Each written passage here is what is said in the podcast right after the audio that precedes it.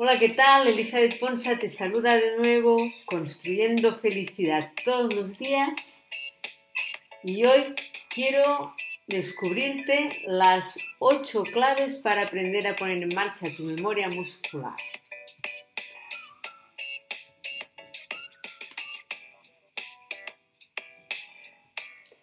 Y antes de comenzar, quiero que tengas muy claro que la memoria muscular es la memoria motora, es decir, la memoria corporal.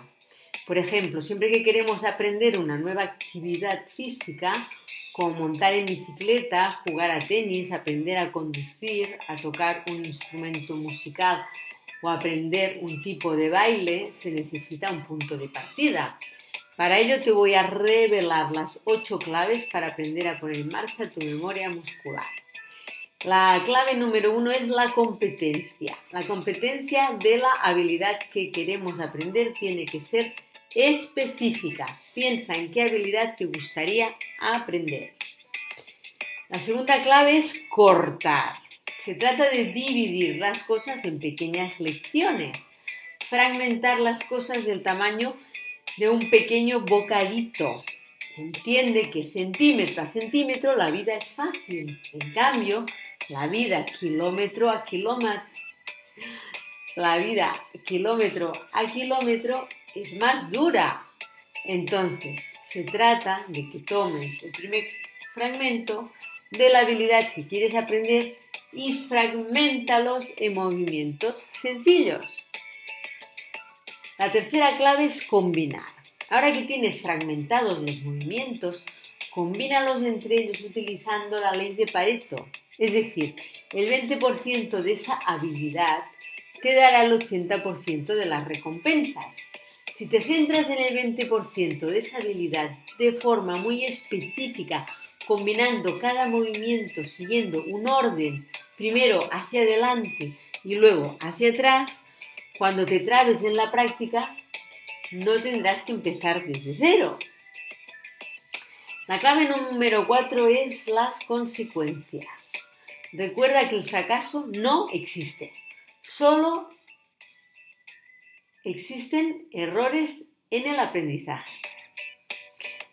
A esto también se le puede llamar retroalimentación porque es el desayuno de los superhéroes, ya que siempre observan el resultado de lo que van obteniendo. La clave número 5 es el carácter. Se trata de que te imagines ya teniendo la habilidad que deseas aprender. También puedes utilizar tus neuronas de espejo, pasando mucho tiempo mirando a alguien que ya tiene la habilidad tal como a ti te gustaría tener. Este es el modo que aprenden la mayoría de habilidades los niños, imitando lo que ven hacer a los adultos que tienen cerca. Siempre se aprende mejor a través de la imitación. Meterte en la mente del experto que admiras te permitirá sentir su energía y acelerar tu aprendizaje. La clave número 6 es la constancia. La constancia es la repetición de un hábito y un hábito que se repite te lleva a la excelencia. En cambio, un hábito que se salta te lleva a la procrastinación y a ver frustrados tus sueños. Entonces, lo que te da poder es lo que haces constantemente. Ten constancia. La clave número 7 es el compromiso. Debes comprometerte a que vas a practicar tantas veces como necesites hasta que hayas adquirido dicha habilidad. Ya sabes que cuando te comprometes con algo, quemas las naves y cuando quemas las naves, iluminas el camino de donde quieres ir. Tomar una decisión es cortar cualquier otra posibilidad. Y la clave y última,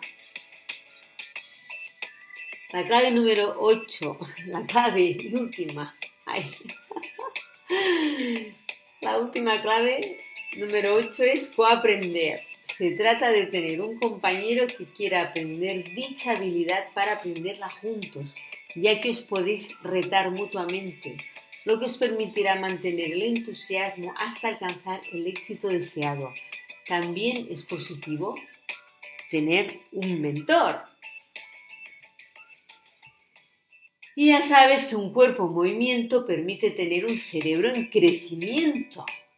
Practica ejercicios como el de acercar tus manos abiertas a tu cuerpo al mismo tiempo en forma de círculos y luego comienza a acercar una y alejar la otra. Comienza haciéndolo en pequeños bocaditos.